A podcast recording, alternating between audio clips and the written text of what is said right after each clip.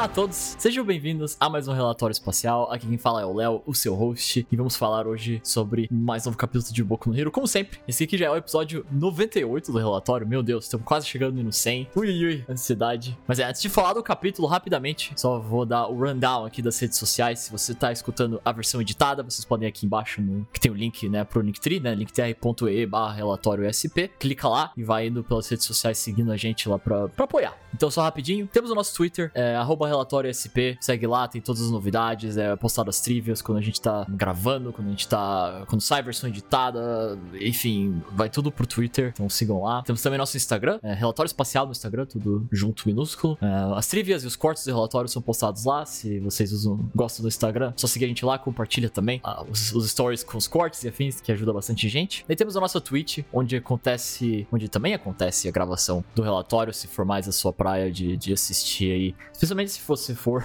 ouvir, às vezes até pelo celular ou coisa assim, a Twitch às vezes é mais fácil. Mas, mas se for só porque você já tá lá, twitch.tv barra relatório SP, só seguir lá gente. Mas recomendo, se vocês quiserem realmente a experiência maior e completa da gravação no relatório, a gente faz ele no Discord da Gravity, que o link também tá no Linktree, entra lá. E também tá no, na Twitch, vocês acham facilmente. Entra lá pra conhecer o pessoal, conhecer a gente. Uh, é mais interativo em geral, a experiência. E como eu falei, é onde a comunidade é reunida, então é mais conhecer a galera, discutir outros pontos que às vezes a gente não traz aqui, um, conversar sobre coisas diversas, tem canais sobre todos os assuntos e o pessoal é ativo por lá. Enfim, é uma experiência muito boa, é uma galera bem tranquila. Entre, então, entrem, vai ser bom pra vocês. E também temos relatórios que acontecem só sem gravar, e acontecem só lá no Discord. Tipo, por exemplo, quando tem, quando tem as adaptações de anime, tipo no Hero de Chainsaw, tem os relatórios sobre o anime que acontecem nos sábados, que é quando os episódios saem. E também tem relatórios sobre assuntos que não são exatamente um, os capítulos, que daí nós fazemos também por lá. Então, se, entrar, se quiserem ficar por dentro de quando eles acontecem e quiserem escutar, recomendo entrar no Discord.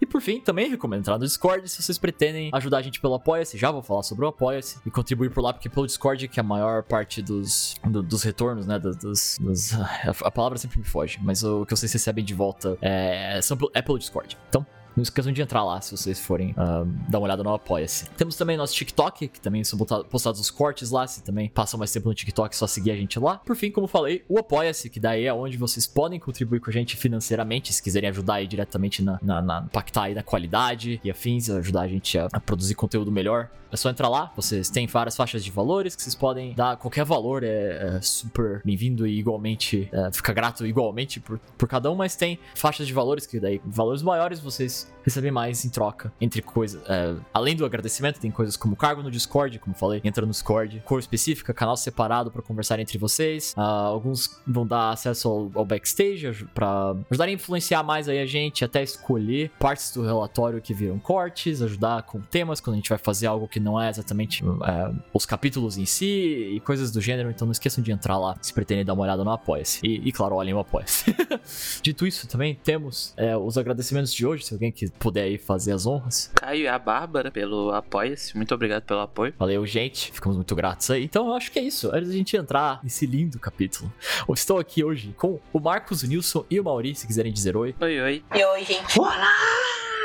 Não consigo gritar muito alto. Mas é, uh, como é que vocês estão sentindo de falar desse capítulo? Algo, algo aí em mente? Queria corrigir a sua afirmação, não é um lindo capítulo, o mais lindo do mundo. Esse foi, eu tô de acordo. Esse foi forte. É, eu, eu tenho opiniões sobre o capítulo. Toda semana agora alguém vai meter. é verdade.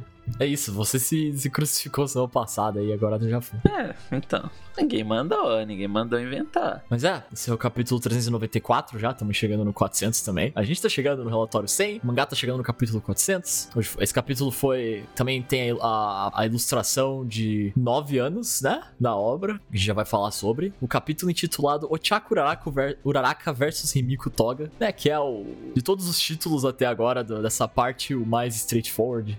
e também um dos mais profundos em geral, mas é porque a, tem sido uma luta profunda. Mas é, meu amigo, eu queria começar dizendo que mangá bom, porque esse me pegou, velho. Já tava construindo, mas esse capítulo me pegou. É, eu ia falar a mesma coisa. Eu ia, se ninguém falasse, eu ia falar que mangá bom, assim. Esse capítulo foi muito forte, esse foi. Ah, não, tem que começar, esse tinha que começar com isso. Esse foi, mano. Esse bateu, eu tava chorando só de, nossa. Foi a mesma coisa que você falou, assim, tipo, eu, eu tô, toda semana tô aqui, batendo martelo, como eu tô gostando dessa parte, toga, uraraca, pá, pá, pá, pá, pá, pá, pá. Mas esse Mimi. O Horikoshi me pegou pelo, pelo- pelos ombros, assim. Falou. Agora você chora, irmão. Ou você chora ou você dropa. Escolhe. Que entrega que ele deu pra essa parte. A gente vai falar mais sobre isso, mas um, a gente começa com a ilustração de aniversário, né? O clássico, tem a galera toda, tá todo mundo aqui, até a gente ver a, a Invisible Girl não invisible. mas essa é a primeira de aniversário que ela tá assim, né? As outras ela, não- ela não tinha ainda, né? Eu acho que é a, é a segunda vez que ele desenha ela colorida, né? Teve a do- da outra capa e agora é essa. E a gente vê, né, a sala, todo mundo se, se divertindo aqui com seus sorrisos. É muito bom ver ele sorrindo. E a gente tem atualizações aí nessa. É, várias, né? Quais, amigo? Diga. Tem o Koda, que ele tá com a atualização da, da, da individualidade dele, né? Topete, por assim dizer. É, pa- parece que ele vai ficar assim, né? Eu achei que ia voltar e era um negócio meio que ele ativava, mas parece que ele vai ficar assim. E falando nisso, eu acho interessante, eu acho interessante você fazer esse comentário, porque é meio que o contrário da Ashido, né? A Ashido teve aquilo lá naquela parte, da pele do olho, e aqui ela tá normal. Tem, ela tem essa coisa de ter o negócio que vai e volta, né? É, porque o da cor vem do veneno, né? Do ácido em si, é aquela coisa biológica, sabe? Daí faz sentido até. Eu acho que ela vai perdendo a cor de tanto usar o ácido. É, ela tem que produzir de novo. Sim, sim, sim. É, sim. Temos o Shoji também, né? Sem a máscara. E essa eu acho que é a primeira vez colorida, né? E a Jiro, o protetorzinho na, na orelha, que ela perdeu o fone. Tadinha. E o All Might morto também. o All Might olhando contra eles no fundo me pegou de. Eu fiquei tipo. Hum.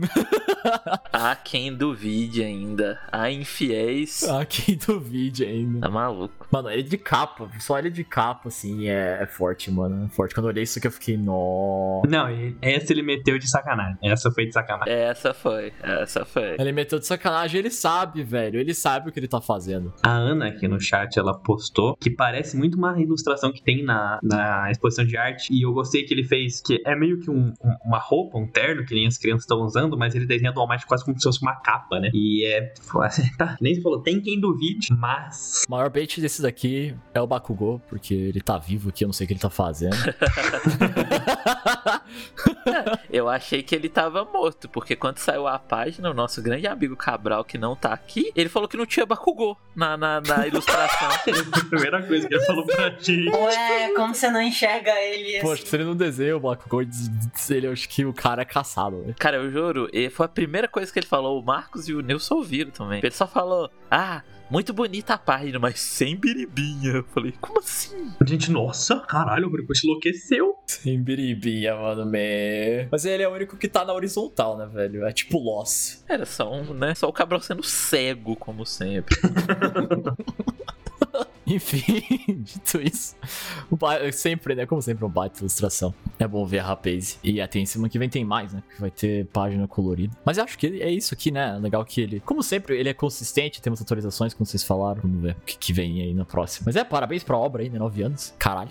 Detalhe, eu reparei, acabei de reparar uma coisa, eu quero trazer pra vocês. E daí a gente vai entrar no, no mérito da maluquice ou não. Por que, que o, o, o Aizal ele está com a roupa da UA? Ele tá com o uniforme da UA. Eu achei isso muito estranho, eu só tinha reparado isso agora. Ele tá com a roupa de estudante. O pinzinho ali no ombro, da, da- que é do curso de heróis. Eu, não, só uma curiosidade, mas não tinha reparado, achei curioso. Ainda mais sabendo onde o Aizal está nesse momento. Quer dizer, não sabendo onde ele está nesse momento. Sabendo com quem ele está nesse momento. Eu ia perguntar: recebeu pelo zap aí no- e não compartilhou?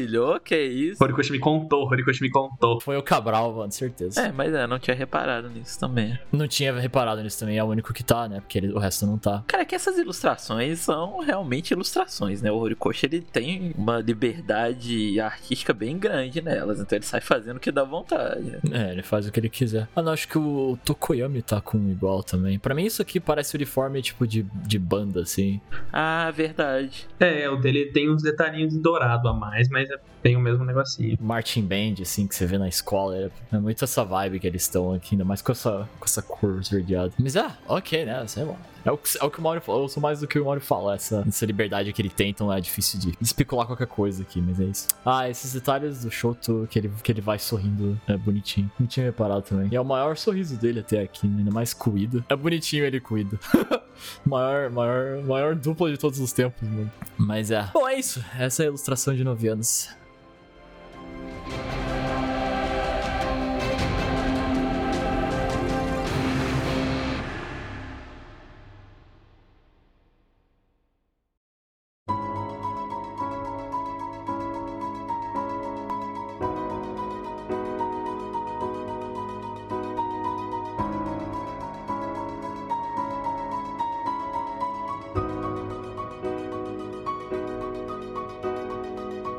capítulo 394, já falei o título aqui. É, a gente começa com. Bom, tem duas coisas aqui, né? Vendo o que tá acontecendo, também um pouco monólogo interno dela, né? Sobre reparar a da Uraraka, no caso, que tem uma coisa acontecendo. Então a gente vê os clones em cima dela aqui, as bolhas de novo, é, e ela tá dizendo que, nossa, tá estranho, né? Ela sente que tem uma coisa diferente. Mas pelo que eu entendi, esse aqui é o monólogo dela, né? No, no interno da Uraraka. E a gente vê, nossa, a galera toda no ar. Tem um mar. Eu acho muito legal aquele desenho, ele parece muito. Realmente parece um mar.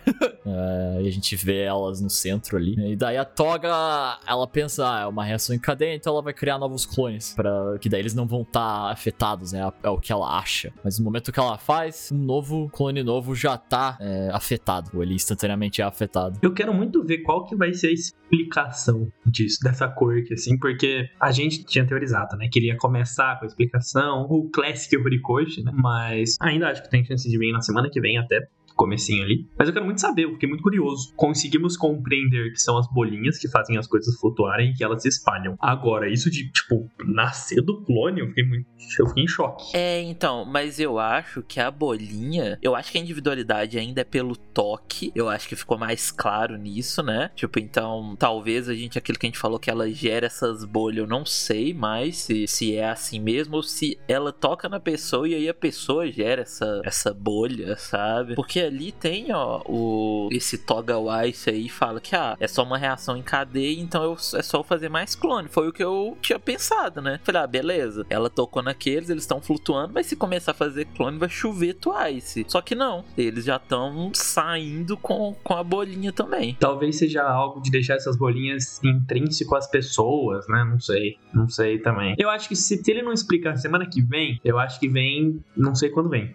mas eu quero, quero saber o que, que é isso, sabe? Quero ter. Porque, olha na próxima página, até o Camu e o Tora tem bolhas perto deles também. Eu não sei se é uma bolha por pessoa, sei lá, velho. É, eu não faço ideia, mano. Ah, mas é. é assim, o que a gente sabe é que a individualidade dela evoluiu, né? É isso que a gente sabe. Mas acho legal que eles não instantaneamente entendem o que tá acontecendo. Isso foi. Quer dizer, não foi ilustrado, né? Mas é. É, é legal que a gente fique nessa, tipo, meu Deus, o que tá acontecendo um pouquinho. E depois a gente tem uma explicação. Deixa divertido essa parte de, de especular. Porque ele vai, né? Eventualmente a gente vai entender. Mas é aquilo, né? A ideia. A, a Tava aqui que essa coisa da evolução à beira da morte, que a gente sabia, aconteceu com o Bakugou também, enfim. E daí a gente vê que daí tá limpando, né? Eles estão falando que tá limpando um pouco. Tem, tem o Camu e o Thor aqui, eles estão coitados. e vê um pouco isso do, do quanto eles estavam perdidos, provavelmente, de tanto clone. Ele, o Camu ainda pergunta se é o Thor original, o verdadeiro, no caso. E que de fato, né, ele responde. É, ela responde. Ele responde. Eu sempre, eu sempre esqueço. É, que o clone já teria sido desfeito com, com os ferimentos, porque eles não, não aguentam tanto. E daí comenta sobre. Mais uma vez, é página sobre a evolução do, do Zero Gravity, né? E antes, antes a Uraraka levantava 3 toneladas, agora é um mar de pessoas. Então, né, dá pra entender aqui. Isso em só um ano, como é colocado aqui. Então eles treinaram, né? A gente sabia disso. E ela tá tendo o momento dela. Eu nem tinha parado para pensar nisso de peso, de que realmente, né, ela, ela conseguia fazer flutuar 3 toneladas e ali provavelmente tem muito mais, né? Porque um exército, então. Sim, é. Mas eu achei muito legal, e, e não só do, do, do, aspecto do poder dela, mas eu gostei muito dele ter trazido esse diálogo do Thor, assim, não é algo que eu esperava de jeito nenhum. É, eu gosto, negócio peripre, mega pessoal, mas eu gosto muito que, que às vezes o Horikoshi ele coloca um personagem específico fazendo um comentário muito específico sobre algo que já aconteceu. Eu acho que é muito, muito bonito a gente ver isso. Eu acho que, é, ah, obviamente, a gente tem certeza, já, já nos foi afirmado e nos é afirmado a cada capítulo, mas esse sentimento de reta final, sabe? Do Thor falando, nossa, no acampamento, menina ficava lá vomitando arco-íris, olha como que ela tá, sabe? Eu, eu achei muito legal esse momento. Não, não esperava de jeito nenhum. Pensei que ia ser só uma ceninha aleatória do, do, do salvando alguém e, e foi para tanto falar mais do poder, que nem o Léo e o Mal falaram, mas tem um, um, negócio muito bonitinho do Thor aqui, que é um personagem muito legal. E reforça como, tipo, teve esse momento acontecendo na história e passar isso tudo assim nesse ato final é muito legal, como você mesmo falou, e ele encontra a oportunidade muito boa. Né? Eu, eu acho que concatena muito com o tema do capítulo. Eu acho que o tema do capítulo, por parte da Uraraka, é muito sobre a evolução que ela teve e sobre muito Uh, coisas que a gente já comenta, como esse arco, é tipo, tudo até agora para chegar onde a gente chegou. E eu acho é legal porque a gente tem Uraraka falando isso pra Toga mais pra frente, mas é legal que o, até o Toro, até, tipo, outro personagem que está no capítulo realça essa parte do capítulo. Eu gostei muito disso. É, é também para a gente relembrar, além do diálogo da Uraraka, tipo, olha tudo que já aconteceu, olha tudo que, que essa menina já fez. E o acampamento onde a Toga foi introduzida, né? Sempre bom lembrar também que, que também é o mesmo arco que, que a Toga e elas conheceram pela primeira vez. E, nossa, é legal como tem esse espaçamento de tempo, né? Porque, tipo, provavelmente to, to, todas as Pussycats é, tiveram essa dedicação para com o pessoal lá que foi da UA para treinar os alunos, então provavelmente eles têm sei lá, eles têm conhecimento da, da, da Quirk de cada um, assim, no sentido meio base, né, para saber como eles poderiam ajudar para elas evoluírem naquela época. E eu acho muito legal como ter esse espaçamento de tempo dele, porque, tipo, ele não era um professor da UA, e ele tá percebendo isso agora, sabe? Nossa, tipo, é, como você mesmo falou, é, é, é essa, essa menina no futuro provavelmente vai ser uma heroína, assim, que a gente nem esperava que fosse, mas que agora ela já tá mostrando que ela consegue ser. E é muito da hora mesmo, traz essa sensação de, sei lá, da grandiosidade da Uraraka como heroína, assim, nessa página especificamente. E eu sinto que lá no fundo também, também é o Horikoshi colocando essa cena porque ele tá pensando, gente, é por isso que ela não vai começar vomitando o capítulo seguinte. Eu acho que no fundo também tem esse lado técnico do Horikoshi, ok, ela vomitaria se ela fizesse isso, deixa eu colocar uma pessoa falando que ela não vai vomitar, sabe? Mas é, então é essa questão da, da evolução acontecendo, de quanto ela já tá mais forte, além da questão da beira da morte, né? Ela mesmo comenta que, que o corpo tá ficando mais frio e tal, o que me deixa um pouco preocupado. Mas vai ficar tudo bem ficar tudo bem. Mas é, ela tá na jornada que ela escolheu aqui, ela quer, né? Como ela mesma disse na, na próxima página, que ela tocar a tristeza que habita dentro da toga. E aqui ela tá vocalizando tudo, né? O que eu acho que é o mais importante, que é o que ela falou no, no último capítulo, que ela teve esse, sempre esse problema. Então, essa, esse ápice do, da personagem, que ela vocalizar essas coisas, eu acho que é muito bom também, botando os sentimentos dela para fora junto. Um, e daqui ela, ela tá para lançar o cabinho que ela tem, né? A gente ainda tem as bolhas por todo lado, faz sentido. E a toga, ela, ela pega o, a toga pelo braço, com, com, o cabinho que ela, que ela tem. A gente vê na outra página o mar enorme de Twice que estão que flutuando, então não é pouca coisa. Pra lembrar aquilo do peso também. E a máscara dela, né? Da toga caindo no chão. Eu queria fazer uma pergunta para vocês, uma pergunta muito e meio longe. Vocês acham que essa, essa, esse quadro é para mostrar mais no sentido de tipo a arma dela caiu, que é, né, tem coisas na máscara, ou é um é uma cena até meio representativa, sabe? É que assim, ela já não tava com isso aí, né? Tecnicamente, ela deixou isso aí lá na ilha o dela mesmo. É, então isso que eu tava pensando nessa ideia de ser algo mais metafórico, assim. Ah, não sei. Eu acho que não tem. Não, não, não me parece nada metafórico, não. Não me diz que é nada metafórico, não. Parece. É mais, tipo, caiu o equipamento para mostrar que ela tá sem as armas, sem as coisas, né? Tipo, sem, a, sem o sangue. É, eu não sei porque que ele colocou isso. Eu não entendi muito bem onde ele quer chegar. Porque, em tese, ela chegou aí nesse lugar sem isso. Então eu não sei. Eu não sei o que que é, de onde que saiu esse negócio aí, não. Eu não sei se, sei lá, como eles estão em Gunga, isso é do daquele outro arco que ficou aí, sei lá, saca? É, então, eu, eu, eu tive esse questionamento de ser dessas duas coisas justamente por causa disso. Que eu vi esse quadro e falei, e aí? o que você quer me dizer com esse quadro? E daí eu tive, essa, eu tive esse pensamento de, tipo, possivelmente ser outra coisa, mas não consigo imaginar o que seria. Mas eu fiquei pensando, tipo, qual é o intuito mesmo do, do, do quadrinho, da, da, da, coisa dela caindo. Pela forma que é colocado, eu acho que é uma coisa que é do acontecimento agora mesmo, sabe? Do que aconteceu. Desse, desse, desse... A não ser que um Twice trouxe de lá da ilha, sei lá, cara. Mas aí também, é, aí é, né? É meio a espada do Hawks, é. É, a espada do Hawks total. É total a espada do Hawks. Tipo, de alguma forma isso chegou ali, tá ali. Se for usado, ele já tá mostrando aqui antes, tá ligado? O Cabral manda uma carta pro Horikoshi no volume, ele responde nós. Mas é, enfim, a gente tem essa, essa visão aqui, a gente vê daí nelas duas, né? A gente vê que o Uraka pegou ela pelo, com o fio mesmo, ela manda um. E o resto tá tudo flutuando em volta, só uma cena aérea muito bonita. E daí temos mais Uraka trazendo aí sua. mais do que ela quer falar, né? Ela conta um pouco. Um pouco não, ela fala quem ela é, né? Que é isso que acontece, que como ela diz lá no final, ela fala: a família dela é pobre e ela sempre achou achou que os pais dela estavam muito tristes, que ela queria facilitar a vida deles. Isso a gente sabe. Teve um capítulo sobre isso, ou parte de um capítulo, não lembro quando é que isso foi, mas foi lá no começo que eles têm essa conversa sobre por que eles decidiram ser heróis. E esse foi o primeiro coisa que ela. Era a motivação original. Ela queria vê-los sorrindo e tal. Acho que ela fala lá que ela queria ajudar para que eles pudessem ter mais tempo para eles e coisas assim. E que isso mudou, né? Com o tempo, ela viu que outras pessoas precisam dela e deu essa nova luz pro, pra, pra motivação dela, pro que é ser. A visão dela do, do que é ser uma heroína. E ela disse que ela começou a gostar do Deku e agora ela tá focada em parar a toga. E como ela fala, que essa sou eu e que é por tudo isso que ela foi até lá. Muito forte aqui, porque esse aqui é um, um resumo de tudo que ela passou com o personagem. Eu acho que essa cena, para mim, é muito boa, porque ela encapsula muitas coisas, assim, né? Elas são várias coisas juntas, assim, que é aquilo que a gente falou, que o Léo até comentou agora mais, mais cedo, da Uraraka se expressando, né? A Uraraka falando tudo que ela pensa, tudo que ela sente. Um relatório escrito do, do desenvolvimento de personagem dela, que, que ela desenvolveu para chegar aqui. Mas também é um negócio meio terapêutico, sabe? Tipo, ela contando tudo que ela viveu desde que ela entrou na UA, até antes, né, se você parar pra ver, pra Toga poder contar para ela também, sabe? É, eu achei muito bonito, eu achei que isso é uma coisa que eu, eu normalmente não reparo no, no, sentido de verbalizar isso, como eu vou fazer, mas eu achei os diálogos dessa parte muito bem feitos, assim, muito, muito bem feitos, muito bonitos, muito, tipo, parecendo algo real, assim, sabe? Parecendo uma pessoa contando algo pra outra, pra outra contar de volta. Eu achei muito bonito, muito bonito essa cena toda. E é porque ela fala no capítulo passado isso, que ela sempre admirou como a Toga consegue se expressar e falar as coisas, falar com quem ela gosta sem ter muito problema com isso, enquanto a própria Ochako, né, ela nunca conseguiu fazer isso, ela se reprimiu por muito tempo, né? O arco da Ochako em My Hero Academia é sobre isso. É, é, eu gosto muito quando, como o Horikoshi, ele nunca deixa os personagens parados no tempo, sabe? Tipo, os personagens eles sempre estão é, é, buscando alguma coisa, sabe? Tipo, quando você.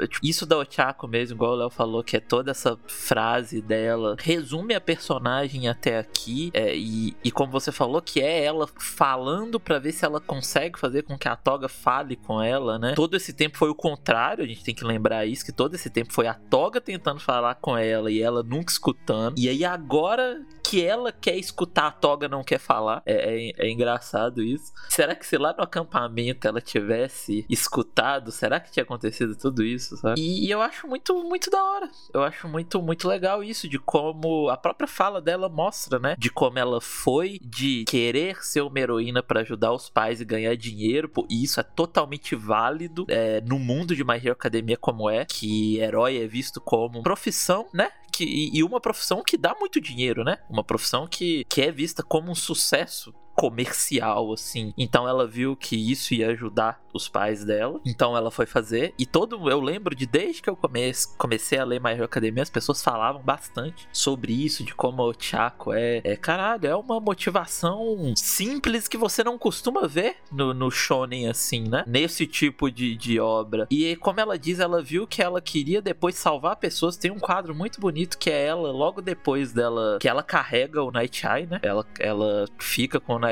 Que é um quadro que ela fala olhando pra mão dela e ela fala com a Aizawa que, tipo, ela quer salvar pessoas e aí ela começa a entender mais isso, ela começa a entender que é por mais que ela. A, a motivação inicial da Ochako muda, sabe? Não que ela não queira mais ajudar os pais e tal, mas ela entendeu que é uma profissão que você precisa ter mais do que só isso, sabe? De só o sucesso e de só o dinheiro. Ela entendeu no que consiste atuar salvando pessoas, sabe? É uma coisa muito da hora, porque a Ochako, desde o começo, fala também que, a, que ela queria se especializar em salvar pessoas, né? Que a individualidade dela é muito boa para isso. Tanto que ela admira a 13, né? Exatamente. Quando eles vão pra USG, ela fala que admira muito a 13 porque a 13 é focada nisso. E aí a 13 tem uma individualidade que poderia ser usada para combate, né? Porque ela tem um buraco negro na mão. Só que não, ela usa para salvar pessoas. E a Ochako se inspira nisso, é muito legal ver, tipo, o, final daquele último, do último arco do contra o Exército Paranormal é todo Ochako, é toda a Ochako tentando salvar pessoas no meio de toda aquela destruição que aconteceu. E cara, eu vou te falar uma coisa, na minha opinião, na minha opinião, a Ochako ela tem um papel muito mais fundamental tematicamente do que o Deco, porque eu acho que a Ochako, ela percebeu tudo isso sem ter o que o Deco tem. O Deco ele teve não é facilidade, mas o Deco ele tem algumas coisas que ajudam ele a chegar ao que ele tá pensando hoje em dia. Sim, ele sempre. Quando ele era criança, ele já tinha um negócio de, né? Não, e assim, o Deku viu o Shigaraki criança dentro daquele do One for All, tá ligado? Tipo, ele, ele tem o, o, o sensor de perigo, então ele consegue dizer e olhar pra Tog e entender que, tipo, eita, é mesmo, né? Ela realmente enxerga o mundo dessa forma, ela não tá mentindo. Então, o, o Deku, ele tem muito mais ferramenta para chegar conclusão que ele chegou. Cara, o Chaco, ela chega à conclusão que ela chegou conversando com a Tog e vendo a Tog chorando, velho. Tipo, ele, ela não tem tudo isso, saca? Tipo, é, ela não tem toda, tipo, ela não tem o One for All que ela consegue literalmente entrar no mundo de espíritos e estar conectado com o Shigaraki para ver dentro. Ela não tem isso. Tanto que tudo que tem nesse capítulo da Toga com a mini, a mini Toga com a mini Ochako é tudo representação metafórica, saca? Não tem nada literal. Enquanto o Deco, ele de uma forma literal viu o Shigaraki lá dentro. Ele viu o Shigaraki chorando e tal. Então, eu acho que a Ochako nesse ponto, saca? Eu ia falar, tanto que a conclusão do, da última guerra, o do ele viu que o Shigaraki estava aparecendo como alguém que precisava de ajuda, ele vê dentro do All for All. Ele não vê fora. Ele vê lá com, com o All for One gigante e tal. E né, nesse mesmo momento da guerra passada, eu gosto muito como na época o Horikoshi ele isolou elas pra ficar naquela casinha. Você aconteceu um embate pra aquilo ficar com o Chaco. E essa guerra específica agora, uma coisa que eu tô gostando muito é como ela tá com esse, é, esse foco na Toga. Porque, de, é, pra início de conversa, né? Tipo, ela queria parar, parar a Toga, isso já estava estabelecido no plano mas eu sinto como é muito legal a forma como ela tá a todo momento sempre muito perceptiva da, é, da Toga. Então, tipo, a Tsuyu, ela teve aquela constatação uns capítulos atrás sobre por que a Toga não tava conseguindo usar a individualidade que ela fazia dos clones das pessoas. Eu gosto muito como o Horikoshi ele já mostra que o Chaco tá, é, ela tá perceptível para isso da, da Toga, mas não só a ameaça que a, é, que a Toga tá transpondo pros heróis, assim como ela vai conseguir abordar ela de um jeito melhor do que como foi na última guerra. Então, uma coisa que o Marcos também falou no início,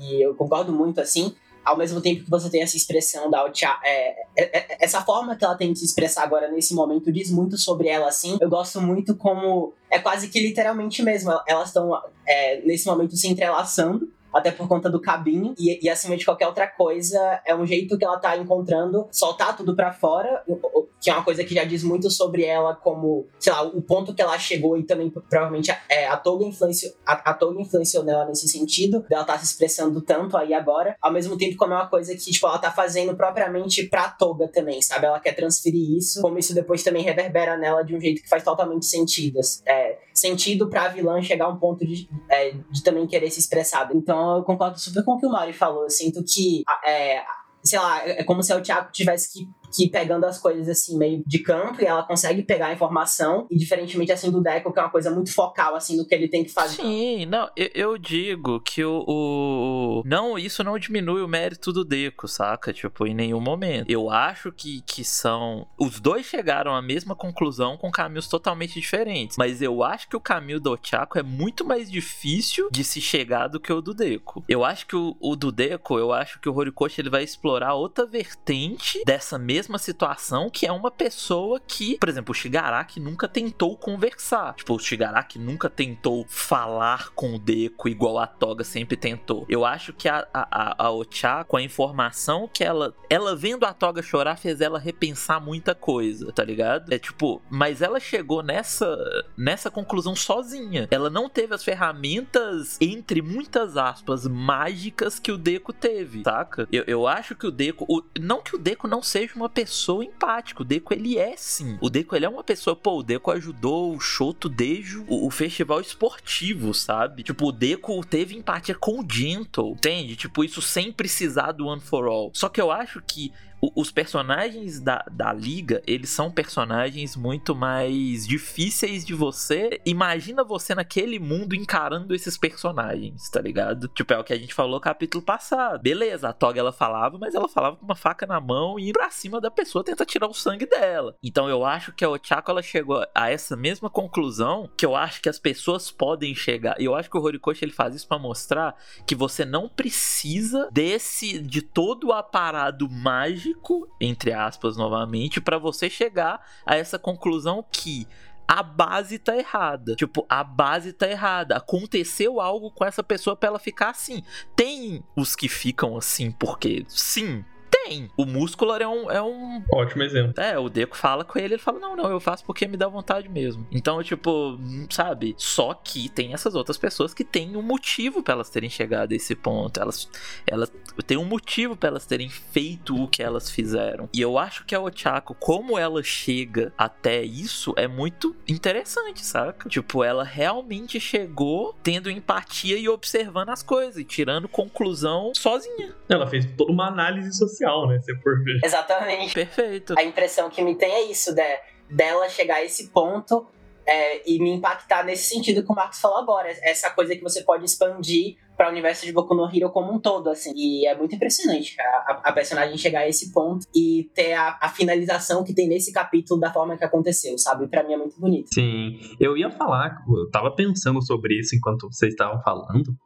E daí, para mim também, na minha opinião, e pensando assim, tematicamente, no, no, sentido dos objetivos, assim, eu acho que a Uraraka é uma das personagens.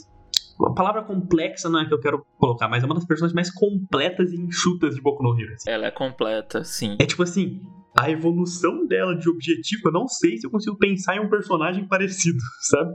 No mangá. Tipo, o objetivo dela começa uma coisa, daí transita para outra, volta, daí muda, daí. Nossa, é, é, eu estou começando a pensar que talvez ela seja a melhor personagem desse mangá. Opiniões. Opiniões. É, o Mauri vai lembrar, mas eu lembro já, acho que foi algum relatório dele usar esse termo que me pegou bastante sobre ela. Ser quase, quase como se ela fosse uma personagem que tá sempre observando os acontecimentos, claro, para a história, mas que isso reverbera também pra gente como leitor que enxerga a história. Então a gente coloca ela nesse patamar e nesse papel, que é o que faz sentido para ela mesmo, eu enxergo total. É, a gente já falou outras vezes aqui. É que, é que o Horikoshi ele propõe uma parada que não é todo dia que a gente vê no shonen, saca? Tipo, é, é, é um negócio que eu sempre falo. Se você tem um personagem que ele é uma pedra e ele evolui de uma pedra para um personagem, vai parecer que ele evoluiu muito, entende? Vai parecer que a evolução dele foi uou! Nossa, ele só falava uma palavra, agora ele fala três. Tipo, nossa, então eu acho que o que o Horikoshi propõe com esses personagens na classe A, principalmente com o Chaco, é ele traz personagens adolescentes críveis, com problemas críveis, em que você pensa, ok, qual um problema que um adolescente nesse mundo enfrentaria? Tipo, pessoal, eu digo.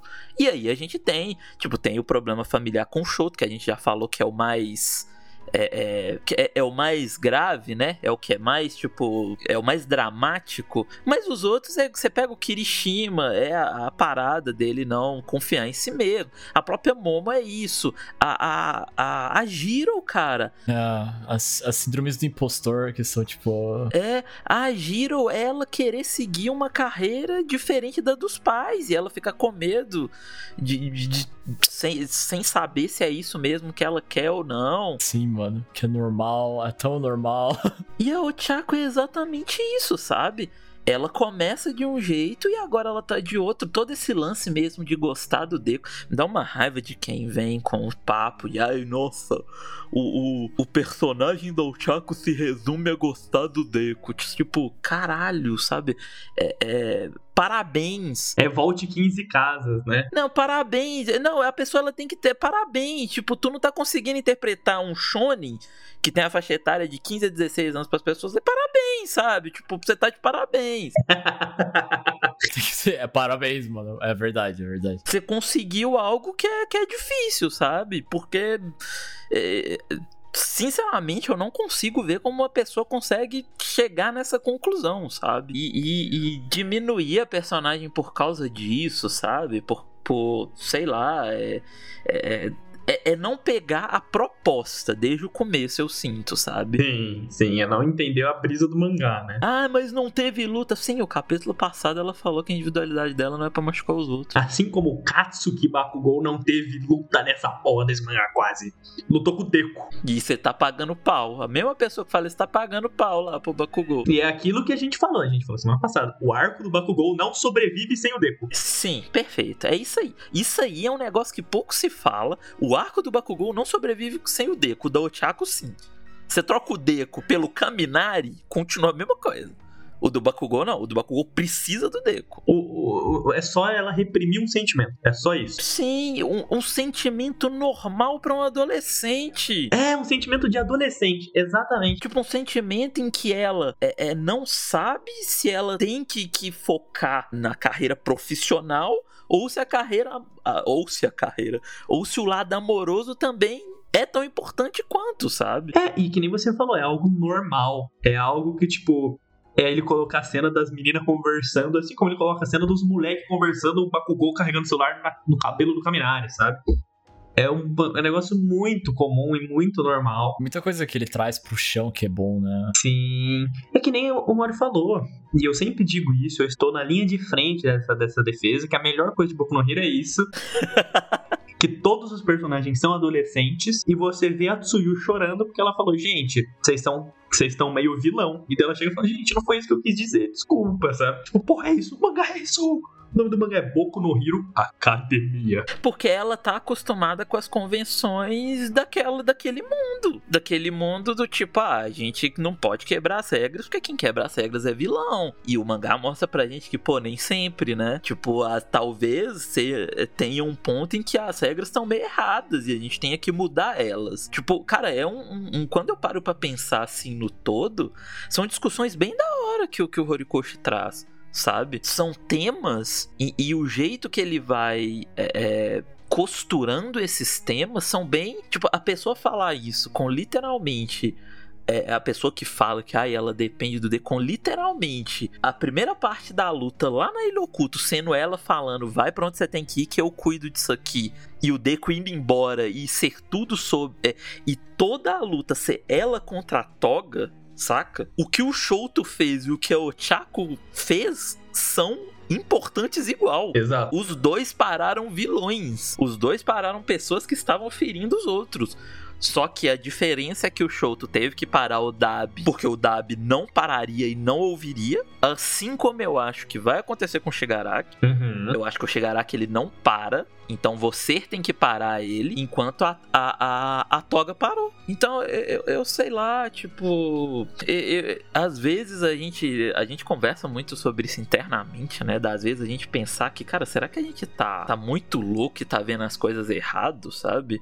E não é, mano, não é não. É que Você coloca na mesa e você vê que não é, né? é, não, falta boa vontade, falta ler de fato o que o negócio tá te propondo e sei lá, se, se é algo que tu não gosta, tipo, não te pega, ah, eu prefiro a personagem feminina que tem o poderzinho e luta e não, aqui tá tudo bem, tudo bem, tá tudo certo, sabe? A Miruko, né? Eu gosto bastante da Miruko também. Eu acho que tem espaço pra. E aí, pense aí, né? Eu acho que o seu cérebro tem espaço pra conseguir gostar das duas, talvez. Caralho, né? Que loucura. E você que ouviu tudo isso, depois do relatório começa a reler Boku no Hero imediatamente. É aquela parada. Eu acho que quanto mais é, você entrega, mais a parada te, te devolve, sabe? Eu acho que é isso. Eu acho que sim, você pode pegar e ler esse, até essa página, olhar e ela falou que gosta do Deco, kkk, já esperava, ai, mulher que. Tá bom, vai lá, vai na fé. Pô, beleza. Se tu acha que, que é isso, tu pegou um balão de 9 que ela tá falando. E você, se você se acha muito inteligente chegando nesse, nessa conclusão, parabéns. é- De uma página, de um capítulo. Parabéns, é só isso que eu tenho pra falar. Não tenho. Tipo, é, é quanto mais a gente discute, mais a gente conversa, mais eu sinto que a gente chega a essas conclusões, sabe? Que o Correio ele tá fazendo uma parada, ele traz uma proposta em que eu acho que a rapaziada não entendeu nem a proposta do negócio. Sim, eu concordo, concordo bastante. Eu acho que o pessoal não, não, não entendeu nem a proposta lá no começo. Eu acho que o pessoal não entendeu. Então chega aqui agora, é meio. Não dá para pedir também que as pessoas vão entender aqui agora, né? E eu não tô fazendo isso respondendo ninguém específico, não, tá, rapaziada? É só. Só divagações, né? O Mari só especificamente responde ao Cabral. Eu só, eu só respondo Cabral. Que, inclusive amou esse capítulo do Cabral, tá? Fica aí. é verdade. O Cabral, ele lê o capítulo antes em japonês, quando sai os leaks, e ele fica chorando lendo o capítulo. Teve outro dia que ele saiu da cal. Vou sair aqui que eu estou quase chorando nessa parte. Eu teria chorado também. Ah, calma. Bom, é, então é isso, né? Parabéns. Né, o resumo da ópera aqui.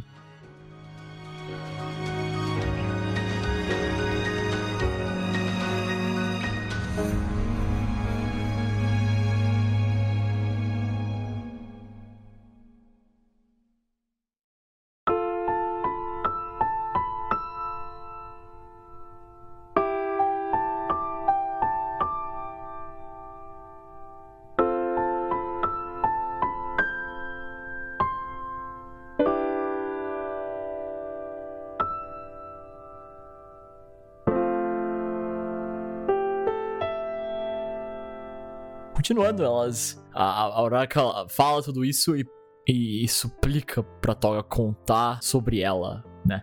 Que é isso da, dela escutar. Me conta sobre você, sobre sua história, tudo. Não sei porque especificamente eu tenho um Dab aqui, mas não entendi muito bem. É que eu acho que o Dab fala pra queimar, né? Pra esquecer, deixar tudo aquilo pra trás. Isso. E pra sorrir Ah, é aquela cena, é verdade! do capítulo menos um lá. E isso aí ele joga o fogo e queima aquela casa antiga dela toda. E fala que é pra eles sorrirem, não sei o que. É, sorria, Remikotoga. Vamos viver sem, sem preocupações. E eu gosto muito disso que ele fez aqui, de, de você mostrar que, cara, o Dab não teve isso, né? O Dab ele não parou, velho. O Dab ele ia matar a família toda, mano. É bom sempre lembrar isso. Essa página seguinte é a melhor página de 394 capítulos inteiros. Essa é a melhor página de todas. Cara, essa página, essa que me pegou, eu fiquei tipo, uou. Né, porque você vê que ela tá, a Toga, no caso, constantemente ficando mais irritada, porque ela tá sendo confrontada, porque a Uraraka não tá parando, porque ela, a Uraraka não tá seguindo o que ela queria, que é elas terem esse duelo. Ela tá começando a chorar aqui, como dá pra ver. é, e passam todas essas memórias na cabeça dela quando ela prepara pra atacar com a faca de novo. E daí tem esse quadro intenso da. da, da eu nem sei, é, hum, tipo, mangá de terror do, do Horikoshi quando, né, velho? É o que a gente quer aqui, porque esse quadro aqui é absurdo, que daí a, a Uraraka pequena e, a- e essa, esse emaranhado dos pensamentos ruins da Toga quase dá pra pensar aqui, esse sorriso maléfico, essa versão completamente demoníaca dela, com a faca pertinho, enquanto a Uraraka tá estendendo o braço, mas ela não, não, não faz, né? E daí corta, você vira a página e ela tá completamente chorando, e daí ela começa a falar. É o melhor mangá de todos os tempos.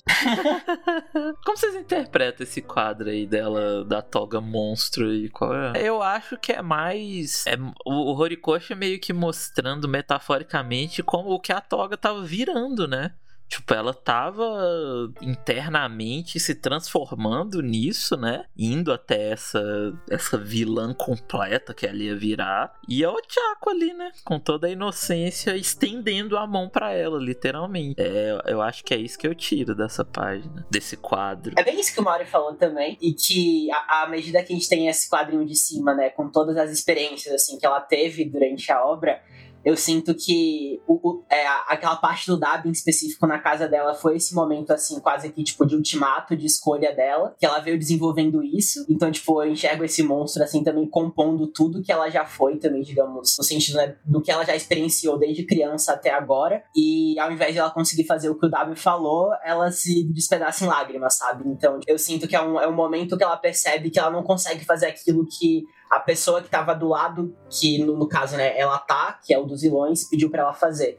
E o que resta pra ela fazer o que o Tiago pede pra ela. Então que é quase como uma quebra, assim, sabe? Não uma quebra no sentido de mudança nesse aspecto. É mais dela realmente se expressando, que foi o que o Tiago já tinha feito no início. Não, é muito bonito e eu concordo plenamente com o que vocês falaram. Não tenho nem muito mais uma perspectiva a mais pra colocar assim. Eu acho que é exatamente isso. É essa coisa, a vida da Toga toda passando na frente dela, né? Antes dela dar a, a facada e é mostrando, que nem o Mauro falou, eu acho que é mostrando o que ela seria, o que ela se tornou, o que ela tá se tornando. Que ela tá prestes a virar, né? É, exato. Esse, essa, esse monstro, até porque você vê que é- me, parece ser o- quase uma toga mais adulta, né? Essa, essa imagem meio grotescona. E uma, uma outra perspectiva de algo interessante. É, tenho, de novo citando, olha só, duas vezes o mesmo capítulo. do- do- não é algo normal de se acontecer. Na exposição de arte é, que teve de Boku no Hero a, ano passado, retrasado, em 2021, tem uma arte que é a toga pelada, né, por causa da corte, com sapatos vermelhos e uma criatura muito parecida. É desenhado de maneira bem parecida, uma caveira de músculos atrás, com uma caveira no topo. E a Ana, aqui no chat, disse que é uma referência, inclusive, a um filme chamado Sapatos Vermelhos. Eu não sei a tradução, é Red Shows, que é um filme de 48. É os Sapatinhos Vermelhos, como ficou pra cá, que é sobre uma bailarina que ela entra num, num, num clube de balé chamado Red Shows e ela é com, ela tem o conflito entre o desejo dela de dançar e isso entra em conflito com o desejo dela de amor e isso leva ela à morte. E tem essa toda essa metáfora também, se você for ver, reparando e relacionando com a, com a exposição de arte, com a arte da exposição, que é isso, né? É esse é a toga vilã, tem a toga do amor e isso provavelmente relacionado também com a morte, né? Ah, mas a arte da exposição nos conta coisas. Sim, sabíamos do Oyama desde lá. Sim, do Aoyama! E é muito, muito interessante esse quadro. Eu falei brincando da melhor página desse mangá, mas é uma página que diz muito. E o melhor de tudo, diz muito sem a porra de um balão de fala. Sim. E é um quadro que dá pra ficar horas falando sobre ele. E, e- e é um quadro muito bonito, mas é muito triste. E que nem o Léo falou, a sequência desse quadro, pro- o quadro seguinte, né, que é a Toga chorando, é, é ela vendo também, se você for ver, né? Não é só a gente que viu esse quadro, ela também. Eu achei maravilhoso, perfeito, imaculado esse- essa página, em lágrimas. Chorei horrores, né? Eu acho que o que mais deixa forte isso, e eu não sei se, se tá todo mundo com isso em mente, é o que acabou de acontecer com o Dab, sabe? Tipo, é, o Dab não parou enquanto a Toga parou, sabe? Eu acho que isso mostra como os dois personagens são muito diferentes um do outro. Sim, e isso realça muito também o Dab, né? O fato dele não ter parado e tal. Demais, demais. Né, Realça muito mais ele não ter parado, realça mais ainda porque, tipo, era a família dele, não era uma pessoa igual o Chaco. Conheceu, né, no nada, né? É, ele ia matar geral e é isso aí, sabe? Se o Shoto não chega ali, pelo menos o Endeavor e, e o Arei e os dois irmãos tinham ido. Então, eu gosto, eu gosto. Eu não vi isso chegando da, da toga parando. Eu, o Horikoshi me. Talvez por causa do Dab, é, o Horikoshi me, me enganou nessa. É bom, é bom, é bom ser enganado. Tem que admitir quando é, quando é enganado, quando tá errado. Não, você tem ideia que eu falei isso do Dab, nem pensei nisso pra Toga. Tá aí gravado. Eu falei, ah, e se o Dab parar ali ele mesmo? Você pensou que ele ia parar, é verdade? Enquanto faz muito mais sentido a Toga fazer isso, né? Então, ok. Ok, Horikoshi, desculpa. Como você muito bem disse algum dia em algum lugar, é por isso que a gente fala sobre o mangá e não escreve ele, né? É verdade, é verdade. E é muito legal tudo isso que ela fala, né? Tipo, ela fala do Saito. E aí eu devo deixar aqui. Não mostrou o que aconteceu com o Saito ou o que aconteceu com a Toga num flashback mais completo. Tudo isso que a gente falou, vocês podem. Não, não. Tudo isso aqui não, não faz o mínimo sentido. Mentira, mas eu quero ver. Por favor. Faça a boa, Horikoshi. É, porque a gente não viu aquela parte em específico, né, gente? Tudo que a gente sabe é basicamente isso aqui. É, que ela fala, né? Que ele é parecido e que ela, ela ia pedir, mas ela não conseguiu. E a Uraraka tá sorrindinho e começa a chorar também. Ai, mano, é muito lindo, é muito lindo. Eu acho legal que ele para pra, tipo, ela começa a falar e mostra a Uraraka, tipo, reafirmando, né? Pode falar, eu tô te ouvindo, é o mais importante. E ela vai, aos poucos a toga vai caindo. E eles estão caindo em forma de criança ali, tadinha. Não, sim, é muito fofo, mano. É muito fofo. Ele sempre sabe quando usar as crianças, filho da puta.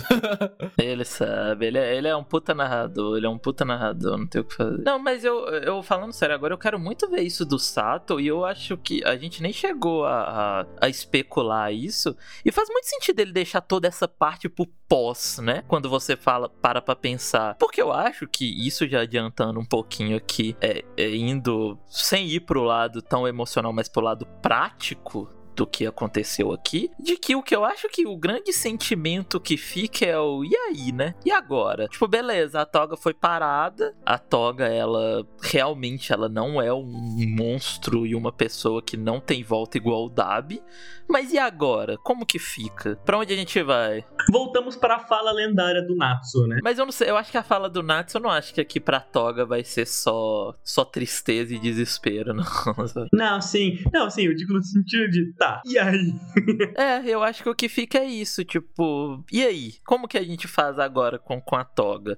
E eu tô muito ansioso pra ver a resposta do Horikoshi pra isso. Acho que vai ser on point, assim. É, e vai ser. E eu vou chorar de novo. Eu ia falar isso agora, e, e- e entre o, o prático e o emocional, acho que eu vou estar lá chorando litros novamente. É tipo, é, isso tudo aqui eu sinto como sendo uma, assim, uma, uma parcela dessa guerra muito, muito significativa pra o que pode vir depois dela, sabe? Essa coisa específica entre elas duas. É, mas é isso, né? A- tem a parte prática também, então eu fico ansioso pra saber. É, é o que eu acho que a gente já conversou bastante no último capítulo. Eu acho sim que a Toga vai ser presa. É, só que eu acho que ela vai ter um apoio, principalmente da Ochako, e, e talvez depois que quando as coisas estiverem se reestruturando, o Deco, a UA, todo mundo ajude nesse nessa reestruturação de começar a ver, a, a- começar a olhar pra isso, né? Cara, ia ser muito legal a gente ver uma reintegração, né? De quem parar e ver eles, tipo, parte. Nossa, eu vou chorar muito se ele fizer isso, eu vou chorar tanto. mano. Eu, eu comecei a pensar que a gente vai ter bastante coisa depois, viu? E isso não devia ser uma surpresa, porque o Horikoshi fez isso pro My Hero Academia inteiro. Eu ia falar isso, a gente tem isso desde o primeiro arco, é só isso, né? É, acontece algo e aí você fica, ai meu Deus, e agora não sei o que. Aí vem depois um arco todo só lidando com aquelas coisas, sabe? Só de consequência, né? Então eu acho que aqui vai ser a mesma coisa. Eu acho que ele tá lidando com esse arco final do mesmo. Eu acho que algumas coisas vão concluir sim. Tipo, algumas coisas ele vai deixar em um ponto em que é, foi isso aqui. É, tipo, sei lá, Hawks perdendo individualidade é aquilo, sabe? Não acho que a individualidade dele volte. Acho que se o Hawks for ter um- alguma coisa a mais, vai ser o que a gente já falou dele com a mãe. Mas eu acho que a, gran- a grande maioria vai ser isso. Ele tá fazendo as coisas e depois a gente vai ver as consequências. E eu tô muito interessado em ver, velho, qual é a resposta que ele vai dar pra gente. Nossa, muito, muito, muito, muito. Bom. Porque ele tem duas situações total, totalmente diferentes e duas respostas pra dar pra gente que tem que ser totalmente diferentes também, né? Tipo, porque o Dab eu não vejo. é, é, O Dab eu ainda sei menos ainda a resposta que ele vai que ele vai entregar. O que que vão fazer com o Dab, o que que vai acontecer com ele. Se ele vai morrer no hospital, não sei. Enquanto a Toga aqui a gente vê um caminho, mas, né? Vamos ver como ele vai executar isso.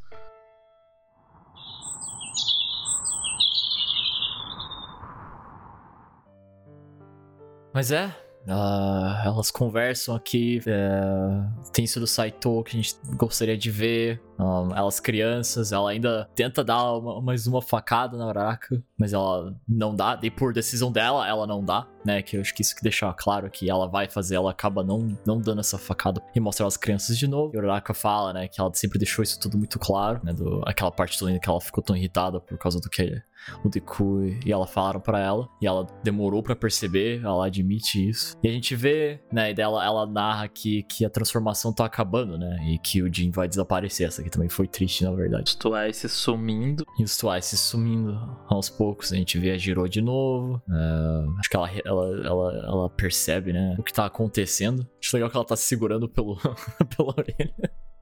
Com o fiozinho no chão. Muito bom. E daí tem essas cenas lindas delas flutuando aqui, né? Essa, essa conversa que elas estão tendo abraçadas praticamente. Ela fala que elas têm algo em comum. é, que ela também admira as pessoas que se esforçam quando estão feridas. E ela diz que ela nunca vai conseguir substituir a Liga, né? Porque a, To- a- Toga fala que a Liga era isso pra ela, que ela podia ser ela mesma. É, mas ela sentiu que precisava elogiar o sorriso da Toga. E que tem esse, esse, esse flashbackzinho da cena que ela fala, né? Que ama eles dois. E ela pergunta, né, pra Uraka, eu sou fofa. Ela fala que é a mais fofa do mundo todo. Isso.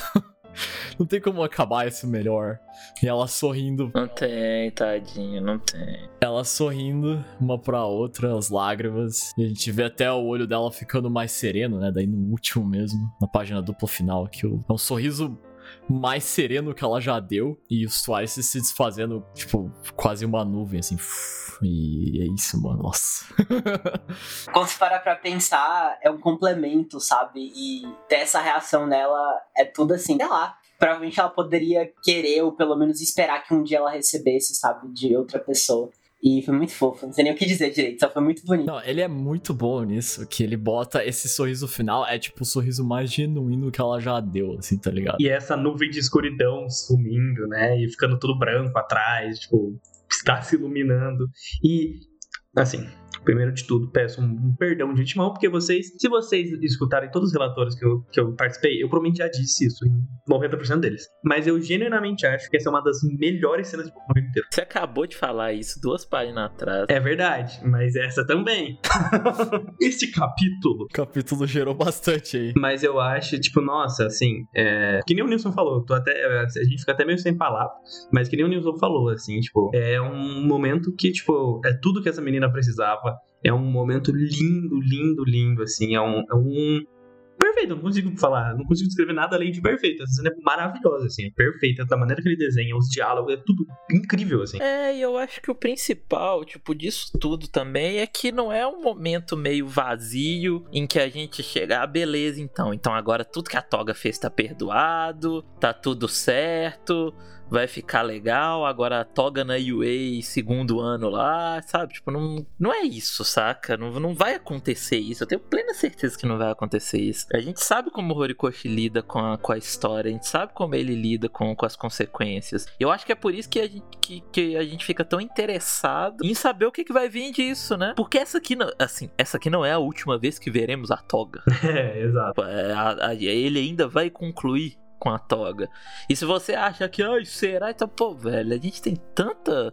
O Gentle foi isso, sabe? A gente tem o um personagem lá atrás, no ar, que ele é e tal. Aí voltaram aqui agora. A gente viu que ele ficou preso aquele tempo e que ele se na hora que, que, que ele saiu da prisão, ele ajudou a conter todos os detentos que estavam lá. Então, então assim, Sabe? Sempre tem uma continuação, sempre vai ter o, o, a consequência, a gente vai ver o que vai acontecer com a toga. Esperamos que seja algo meio como o que a gente falou, né?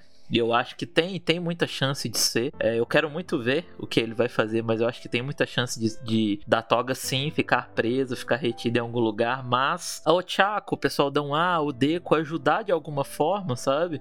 para começar a mudar um pouco essa ideia de ah, é vilão, só joga eles e tranca em algum lugar e é isso. Ser menos punitivista, né? É, que nem o Léo falou aí, por um lado de reinserção, né? De, de, de adaptação. Sim, sim. Acho que dá até pra ter dois momentos disso isso, sabe? Dá para ter um momento instantâneo logo depois do arco, ele mostrando o que aconteceu, como a Toga foi presa, onde ela ficou e tal. E talvez se tiver um, um grande time skip no final, que eu acho genuinamente que vai acontecer, até pra gente ver eles um pouco mais crescidos, a gente vê eles como heróis já atuantes e tal. A gente vê talvez a Toga em algum lugar, sabe? Ela ter sido realmente colocada de volta na sociedade. Então, pô, é muito, é muito da hora, velho. É muito da hora ter essa ter essa conclusão assim, essa meia conclusão, essa, essa resposta que ele deu pra gente. E eu acho que, é, vendo essa página, eu antes ficava muito, eu ficava pensando, falando, pô, a Toga vai morrer, a Toga não vai morrer, a Toga vai parar, a Toga não vai parar. E a resposta agora parece tão simples, tipo, pô, o, o Twice morreu, né? O, o Hawks, ele fala isso naquela coletiva de imprensa, ele fala que a culpa do Twice ter morrido é dele mesmo, porque ele não conseguiu chegar até o Twice. E aí a Ochako chegou até a Toga, né? E é uma resposta que parece tão. Óbvia, né? Na cara. É tão óbvia agora, né? Tipo, pô, a Toga não pode realmente morrer, porque, né? Coitada. Se tem uma pessoa que não pode morrer na Liga dos Vilões, é a Toga. É, é. Não, e é. Puta, não existiria res resposta melhor do que essa. Não, não existiria uma, uma solução. O Horikoshi, ele, o, o que ele fez é magistral. É, é, é um negócio que tem que até puxar a palavra lá do fundo, porque, tipo, nossa, realmente, assim. Eu acho que tinha caminho, sim, mas era um caminho muito mais triste, muito mais difícil sabe? De, de... E a, talvez não casaria tanto com os temas que ele quer mostrar. Que eu acho que o Twice ter morrido e a Toga agora não. Tipo, o Hawks não ter chegado no Twice, a Ochako ter chego na Toga. Eu acho que é tudo que ele quer mostrar pra gente. Então, nesse sentido, eu acho que é, uma, é a melhor resposta possível mesmo. E a resposta que ele deu, e, tipo assim, de maneira também perfeita, né? maneira que ele contou, desenhou, tudo, tudo, tudo. Sim, sim. É, a maneira que foi contado foi muito boa. O, o quadro da, da Mini Ochako ali com a mão estendida é, é difícil. É difícil superá-lo. Nossa, e tipo, pensando aqui agora, da, da parte do Gento, da Nagan, La Brava, tem uma coisa que me emocionou muito naquela parte em específico foi, é, foi uma, inclusive a fala do Tsukaushi, né, que ele fala que, eu não lembro exatamente, mas essa coisa, né, que vilões eles também são pessoas, e que é importante que eles é, não ignorem isso agora e que eles considerem também esse lado. E acho que naquela época o que me pegou muito foi o fato da atitude, né, deles conseguirem ter esse papel ativo de ajuda para os heróis, mas eu tenho um sentimento completamente, assim, me, me emociona tanto essa parte aqui agora, porque foi a heroína conseguindo chegar num... É, em, em, em uma pessoa, né, que estava que, que tava categorizada como a vilã.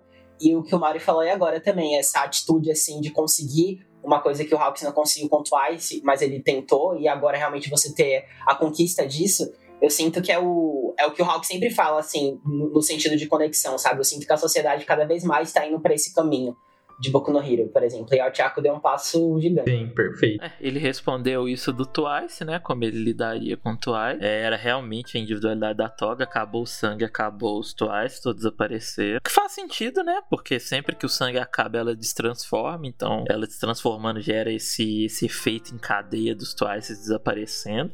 O que só mostra que a Toga, a Toga com sangue do Twice é um poder muito bugado mesmo. Sim, sim tem horas que você nem sabe o que pensar direito do que vem da, da, da junção. É, porque ela transforma nela mesma, né? Ela é o Twice. E eu acho que esse capítulo ele coloca aquele Twice ali com o cabelo da toga muito para mostrar isso também. Sim, sim. De tipo, todos esses Twices aqui são a toga transformados em Twices, viu, gente? E aí ela consegue usar a individualidade do Twice. Aí acabou a transformação, acabou os clones. Não se complicou, né? Não se complicou. A gente ficava. O Horikoshi ele tem muito disso também. Ele sempre arruma um caminho que, ah, tá, é isso. Tipo, o caminho mais prático e que mais. Tipo aquele no final do arco da Yakuza, quando a Eri tá descontrolada, você fica, oh meu Deus, como vai resolver? Ah, é ter o Aizal. A Tsuyu sobe com o Aizal, o Aizal abre o olho, pronto, acabou resolver. É meio isso. Ele sempre tem essas essas soluções muito críveis também pra história, né? Com que ele tá contando naquele momento. Às vezes a gente fica pensando em muita coisa e daí a gente vê as soluções e fala, ah, é verdade.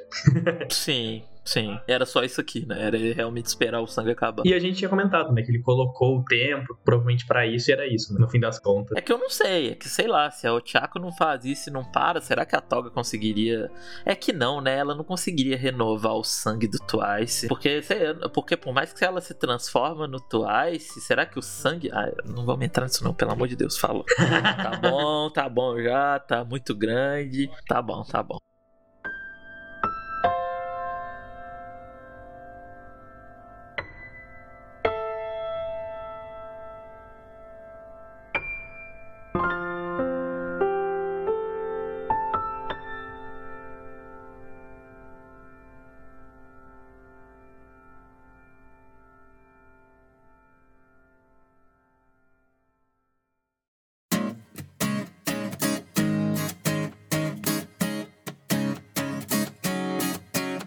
Então é isso, pessoal. Muito obrigado por escutarem até aqui. Espero que vocês tenham gostado. Enfim, foi um capítulo forte. Espero que vocês tenham curtido aí com a gente, gostaram da discussão, das coisas que trouxemos aí, como sempre. É, é, espalhem para seus amigos que conhecem a obra, espalhem a obra para seus amigos. Tudo, tudo isso de sempre. Pessoal que tá começando a ler, que tá, ou que tá chegando agora onde a gente tá. É, tem vários relatórios aí para trás, então espalhem aí a palavra. E não esqueçam, das nossas redes sociais, que esse é o.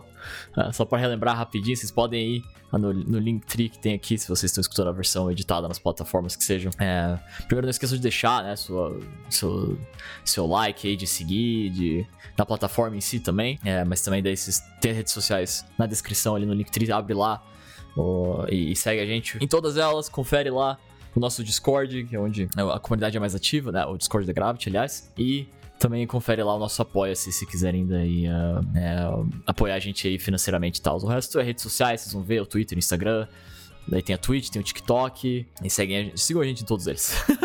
e, e, e compartilhem, comentem e, e afins. Eu acho que é isso. Valeu aí, pessoal que tá escutando aí a gravação também, galera que tá na Twitch, galera que tá no Discord. Muito obrigado por estarem aqui. E por fim, claro, valeu Marcos Nilson Mauri pela conversa, foi sempre foi ótimo, né? É sempre um prazer. A gente que agradece. Foi ótimo. Muito bom, muito bom. E assim, é isso por hoje. Até a próxima aí, esperamos que que logo mais em semana que vem tamo de volta, né? Vemos vocês depois, galera. O meu tchau é fofo. O mais fofo do mundo todo. O seu tchau.